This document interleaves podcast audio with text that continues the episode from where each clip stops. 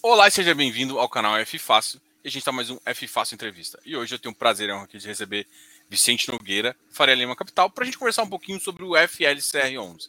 O FLCR recentemente saiu de emissão. Uh, o, o, Vicente já é um, uma figura que vem aqui bastante no canal e a gente vai, vai, eu acho que a gente vai direto já falar um pouquinho dessa nova emissão e, e desses assuntos que estão uh, circundando o fundo. Seja muito bem-vindo, Vicente. E agora a gente vai conversar um pouquinho sobre o FLCR. Muito obrigado, Diogo. É um prazer estar aqui de novo com vocês, poder falar com os investidores. Obviamente que durante a oferta a gente não pode falar nada, né? E aconteceu bastante coisa durante a oferta, né? Então, uhum. nós ficamos aí uh, um pouco frustrados, né? Que as pessoas falavam isso, falavam aquilo, a gente não podia nem dar uma, uma palavra devido à regulamentação, né? Mas agora terminou a oferta, nós estamos aqui para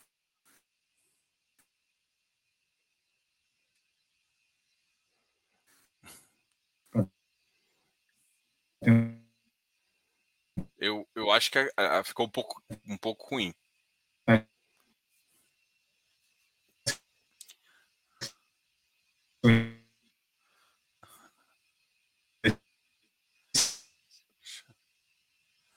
Deixa É um desse que tem. É,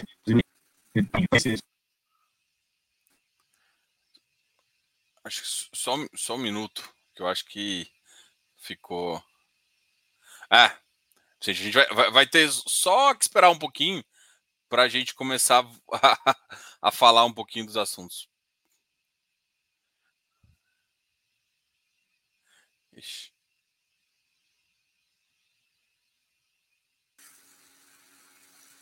Voltou. Oh, voltou finalmente, Diogo. Então, é. eu estava contando que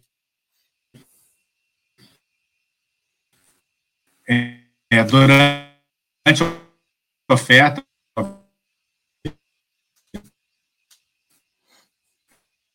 alguns fatos aí é, é, e,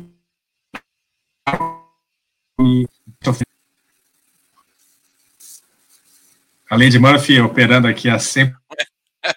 Começou a live, a, internet piorou. Já está conversando aqui há, há 20 minutos antes e agora começou.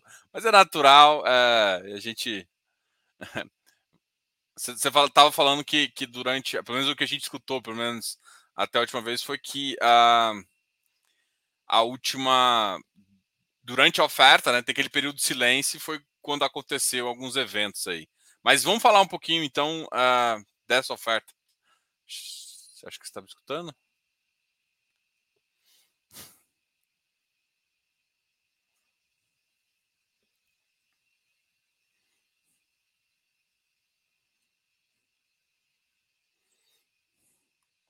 Olha, só, só, só para explicar um pouco para o pessoal, a gente marcou essa conversa justamente uh, eh, para mostrar para o pessoal do, do, do, do fundo que tenha, que é cotista do fundo e que também gosta aí do FLCR, a gente marcou essa live para ter essa conversa e o Vicente ele está em viagem, então é, é, natural que essas internets de hotel são um pouquinho não são tão confiáveis quanto a do escritório ou até da própria casa, assim. Estou só, só, acho... só fazendo um parêntese aqui. tá eu acho que eu voltei, acho que tá ok agora, né? Agora, agora tá 100%. Eu vou tentar ser objetivo aqui, que pelo menos passa informação se cair de novo. Então, é, na oferta, né, no, na fase de, de preferência, nós captamos aí é, 7 milhões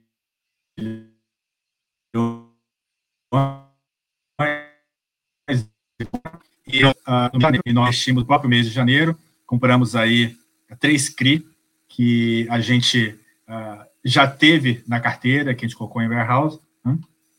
Depois, é, no mês de fevereiro, nós tivemos o sobras e montante adicional, captamos aí mais é, 6 milhões e pouco, e nós investimos é, também durante o mês de fevereiro, nós investimos esse, esse dinheiro adicional também, ah, compramos seis CRI, seis CRI que nós já, já tínhamos na carteira, ou já tivemos na carteira, então nenhuma novidade. Né?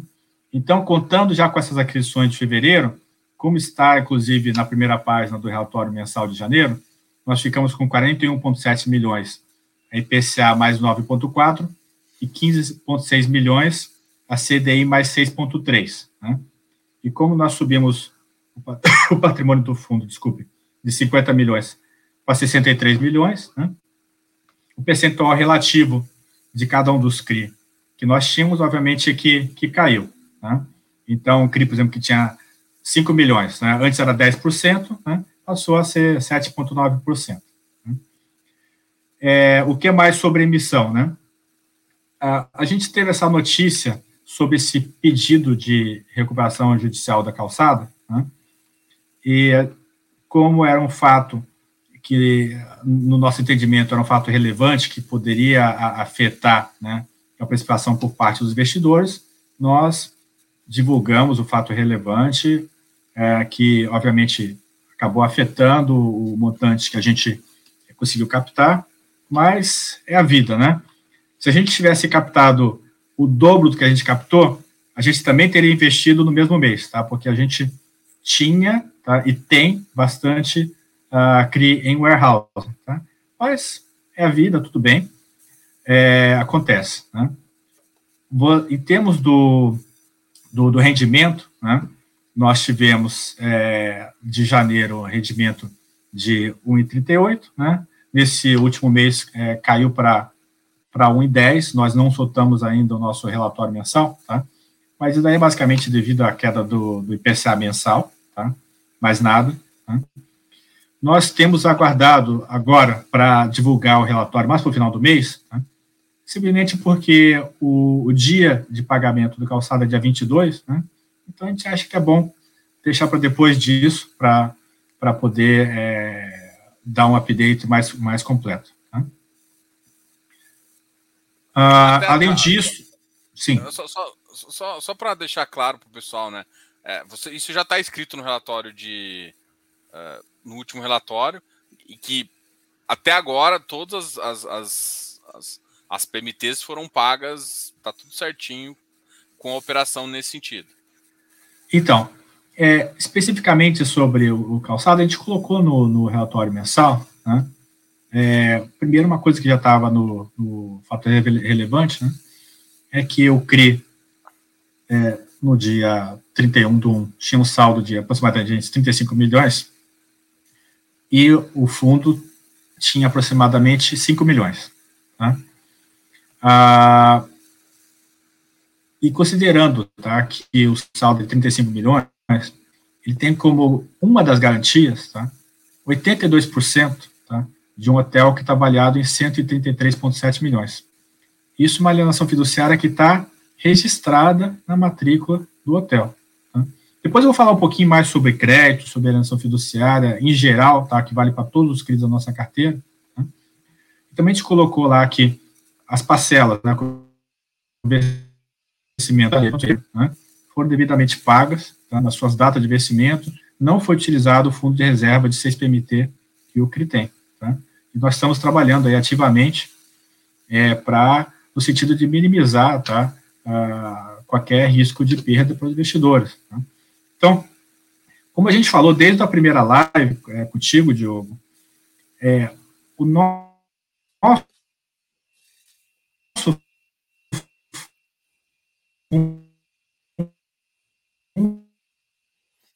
Eu acho que vai ter que a gente vai ter que repetir um pouquinho essa. Base de experiência. Nossa, ah, então, o nosso fundo foi feito baseado na experiência de 190 CRI, tá? 10 bilhões de reais emitidos pela Vitasec. É, a gente viu que alguns CRI deram problema, nós vimos CRI de outras securitizadoras dando problema também. Nós analisamos, né? Ok, o que, que foi feito em CRI que deu problema, né? Foi executada a garantia? Se foi executada a garantia, Conseguiu-se retomar todo o valor? Sim ou não? Qual foram os percalços, né? Foi baseado nessa experiência que a gente comprou cada um dos CRI que a gente tem na carteira. Né? Então, nós focamos em CRI que tem uma garantia real imobiliária, bem formalizada, que tem um bom valor, de modo a minimizar o risco de qualquer perda. Né? Então, é, falando agora, saindo um pouco desse caso, tá, e olhando para uma carteira de CRI de um fundo imobiliário qualquer. Tá? Qualquer CRI vai ter alguma probabilidade de ter uma inadimplência financeira. Tá? Tanto que você tem um risco de crédito AAA, AA, A, triplo B, B, ou, e aí por diante, né? Então, você tem um risco de crédito A, tem uma probabilidadezinha de, de dar inadimplência.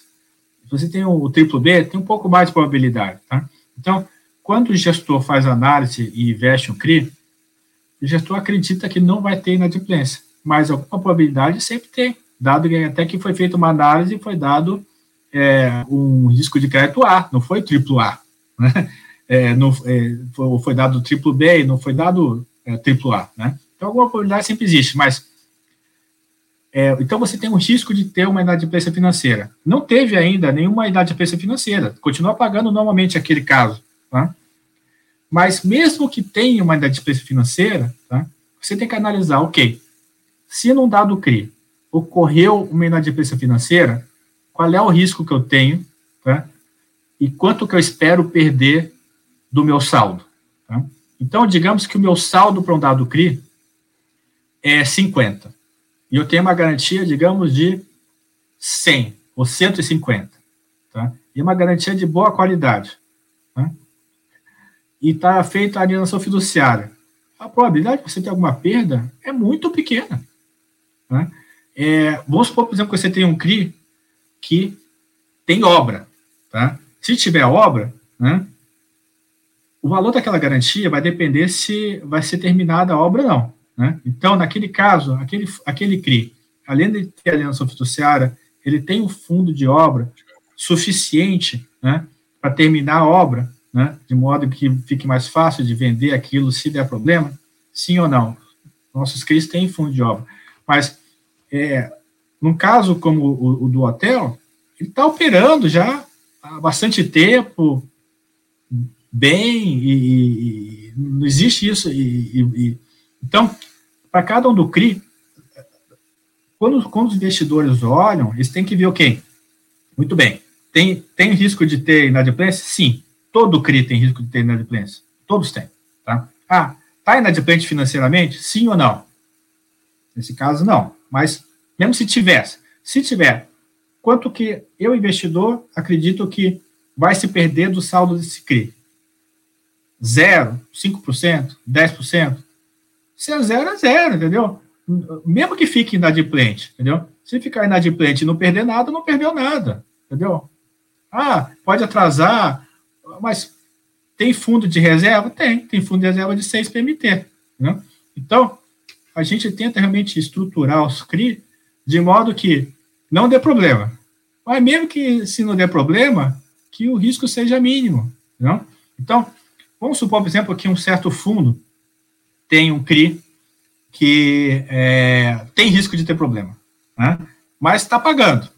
E aquele CRI vai e continua pagando durante seis meses, 12 meses, você vai continuar penalizando o fundo só porque ele tem risco de dar problema? Ah, mas e se der problema? Vai perder dinheiro? Provavelmente não.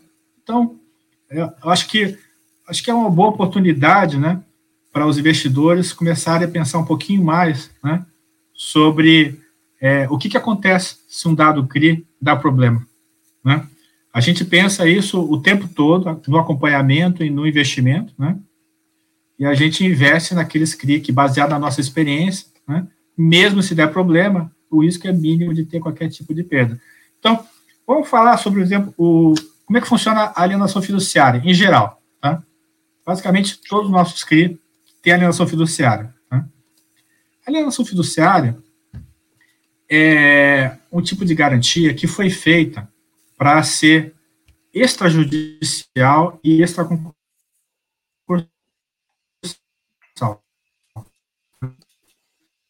Ela é feita para ser executada diretamente com o de imóvel. Então, digamos que uma pessoa pegou empréstimo no banco, tá? e o banco pegou a alienação fiduciária daquele imóvel. Tá? Aí a pessoa para de pagar, ela fica inadimplente. Tá? Aí o banco, ou digamos que aquela dívida pertence à securitizadora, a securitizadora vai e encaminha tá, é, para o cartório de registro de imóveis uma solicitação de intimação junto ao devedor. Tá? Aí o cartório de registro de imóveis é, faz a intimação tá, do devedor, que tem, tem 15 dias para pagar a dívida. Tá? Ah, mas e se eu conseguir encontrar, se ele não receber a intimação, aí você faz uma publicação de edital, tá na mesma. Tá? Aí a securitizadora vai, recolhe o ITBI, que é a taxa de transferência daquele imóvel para o nome do patrimônio separado, tá? e é, solicita junto ao cartório de registros imóveis, tá? o registro de consolidação de propriedade do imóvel alienado em nome da securitizadora, do patrimônio separado daquele CRI. Tá? Feito isso? Em mais ou menos 30 dias, você tem o primeiro leilão. No primeiro leilão, o preço mínimo é o valor de mercado registrado daquele imóvel. Tá? Ah, ok, suponha que não tenha nenhum ah, interessado que compre aquilo ali, tá? No primeiro leilão. Aí no segundo leilão, é, o preço mínimo é a dívida mais os custos do leiloeiro, TBI, essas coisas aí. Né? Então, vamos supor que esse saldo do CRI já vai estar. Tá, digamos que ele parou de pagar por três meses, tá? O saldo do juros daqueles três meses vai estar tá acumulado lá, tá? Aquilo lá, se você tiver uma gordura suficiente na, no imóvel, aquilo lá vai estar tá lá. Então, ah, mas e, e se conseguir vender no segundo leilão por mais do que o saldo? e os custos, se vender por mais do que o saldo dos custos, o que exceder vai para quem estava devendo, tá? É, mas, é, você tendo essa gordura, o normal, né, seria que, ok, uh, você recupere através desse leilão, mas você fazer uma venda por leilão, né, é uma venda que é, tem esses prazos, etc. Né? Então, o, a alienação fiduciária foi feita para dar essa segurança, tá? para ser uma garantia super forte. Tá? Ela tem que estar registrada na matrícula do imóvel. Tá? Então, a gente foca, né, é, baseado na nossa experiência, toda a nossa carteira de CRI tá, tem garantia real imobiliária. A gente foca que o registro da alienação fiduciária seja feito logo. Né? É, então, a gente está sempre fazendo acompanhamento dos CRIs, fazendo análise, etc. A gente espera que nunca dê problema em CRI, né? Mas se por acaso algum CRI parar de pagar, né, a gente tem uma, uma certa minimização de risco de uma perda naquele CRI. Né? Eu vou aproveitar que a gente está falando um pouco disso, e a gente até já conversou isso em alguma outra live, mas você já comentou um pouquinho sobre os acompanhamentos, né? É, eu acho que duas coisas são diferenciais em quem costuma fazer crédito. Uma é a estruturação, que mostra realmente esse viés que você tem. Cara, olha só, crédito tem A, AAA, B, mas aí eu, eu amarro tudo isso numa garantia, só libero dinheiro, isso é muito importante. Quando tá tudo amarrado, registrado, é, porque eu tenho certeza que a maioria dos caras estão, não, não dá o dinheiro aí que o cartório tá enrolando, sempre tem aquela coisa que a gente sabe como é que é. Não, não só por culpa é, do, do, do, cedente, óbvio, mas parte também o, o cartório é, é, um evento que normalmente demora um pouquinho também. Mas um outro fator também é esse acompanhamento, né? É, eu sei que nesse momento faz. E aí você acaba, independente, às vezes, um papel que está um pouco mais complicado, você faz o acompanhamento. Fala um pouquinho desse acompanhamento também para o pessoal entender que além da estruturação, você ainda vocês continuam, o, gestor de crédito tem esse papel também. Claro, o, acompanhamento ele é feito para todos os CRI. Né? Então, vamos supor que um CRI é um CRI de estoque, né? e que tem uma certa é, expectativa de amortização. Né? A gente vai ver mensalmente como é que estão as vendas, se vai cumprir a expectativa de amortização, é, o que está acontecendo e por quê, né? Se você tem um CRI de shopping center, né? Como é que está mensalmente a evolução do shopping center? Quanto que tem de inadimplência? Quanto tem de, de, de parte não ocupada shopping center? Como é que está o valor de mercado daquele shopping center? Como é que está o excedente de fluxo versus o mínimo requerido? Né? Se você tem um CRI que tem obra, né? como é que estão as vendas? como é que está a evolução da obra versus o previsto, os custos versus o previsto, o dinheiro que tem no fundo de obra é suficiente para terminar a obra, né? os recebíveis, como é que estão os recebíveis das vendas é, que já foram feitas. Né? Então, é, a gente está sempre acompanhando o que está acontecendo e também projetando, né? para ver se é possível que vai ter algum problema no futuro, né? Para, se a gente achar que pode ter um problema no futuro, já preventivamente falar com o tomador, olha, e sabendo que talvez, se continuar nesse ritmo de vendas, vai ter um problema assim assado, né? O que está para fazer a respeito, né? Então, é, a gente faz esse acompanhamento e também é bacana, porque é, muitas vezes, quando você não está investindo sozinho, você tem dois ou três é, gestores investindo, né? Você tem, é, inclusive, reuniões, às vezes até periódicas, com as gestoras que investem naquele papel né, de acompanhamento junto com o tomador e que, uh, às vezes, até tem uma conversa depois em separado. Né? Tem alguns CRI que você tem reuniões mensais com, com, com o tomador de recursos, algumas, às vezes, até semanais, né? dependendo do nível de, de risco e da fase em que está aquele CRI. Né? E os gestores se conversam entre si quando estão investindo também, né? É, então, realmente tem que ter esse acompanhamento, né, para minimizar, é, minimizar o risco de cada CRI.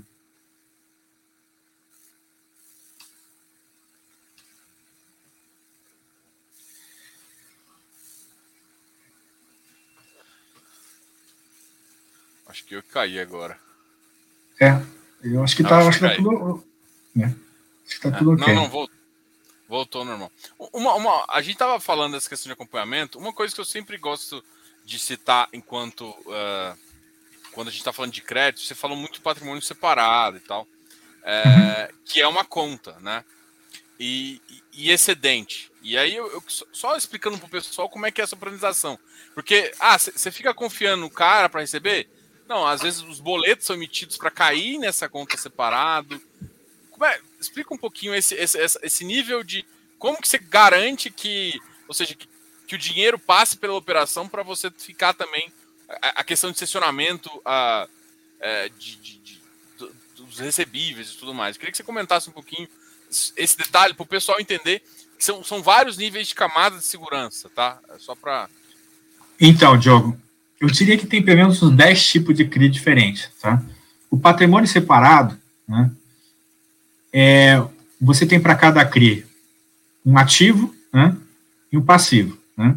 O passivo são as obrigações daquele CRI, que são os direitos do investidor, né? que é fazer certos pagamentos, com certas amortizações, com certa taxa de juros, certas datas, etc. Né? E no ativo, né, você tem o lastro do CRI, né, é, que vem os pagamentos, você tem garantias adicionais também, tá? Você pode ter no ativo daquele patrimônio separado, né? Foi dado a alienação fiduciária de um, dois, três mil imóveis, tá? Foi dado é, o fluxo de recebíveis de tal negócio, foi dado a carteira disso, foi dado título de dívida. Então, no ativo você pode ter diversos, diversas coisas que geram dinheiro e diversas garantias imobiliárias também. Né? Então, você tem em cada CRI um, vários níveis de, de, de, de, de checagem. Né? Então, se você tem um certo é, fluxo que é dado em sessão fiduciária, você normalmente você quer ter uma terceira entidade, né, é, é, que vai checar aquilo e você vai ter uma conta que vai passar, que você consegue, de alguma forma, ter acesso, controle, como seja. Tá? É, você, se você tem a tá no fiduciário de um imóvel, tá? e aquele imóvel é um imóvel operacional, muitas vezes você quer estar no fiduciário das cotas também da empresa que possui aquele imóvel. Tá? É, mas isso daí varia para cada estrutura de CRI. Tá? Então, se você tem um fundo de obra, tá? é, você quer ter uma prestigiaria que vai fazer medição de obra de forma independente mensalmente, né, para ver como é que é, efetivamente aquilo lá está andando para você fazer os reembolsos. Se você tem uma carteira de recebíveis, é, por exemplo, de apartamentos ou de lotes, você quer contratar uma empresa terceira, independente, que vai fazer a boletagem e que os pagamentos caiam direto na conta do patrimônio separado. Né? Você quer normalmente que os fluxos que foram cedidos ao patrimônio separado, que eles caiam diretamente no patrimônio separado, né? e que você consiga cobrá-los de uma forma independente, né? e fazer a averiguação de que está tudo correto de uma forma independente, não tendo que confiar em terceiros. Né? Mas cada tipo de estrutura vai ter é, os seus agentes, né, de modo a poder controlar que essas coisas estão sendo feitas corretamente. Legal. É, até reforçando aqui uma das até uma das perguntas que alguém até me mandou aqui, é, a questão você chegou até a falar isso no começo, né? É, a questão do rendimento, do último rendimento, né? Eu acho que é, talvez acho que vale a pena repetir ali o, o que, que o último rendimento você teve você teve rendimentos em, até em, em, dezembro, um rendimento extraordinário ali, um que você até tinha deixado bem claro que não era para a expectativa era seguir a inflação.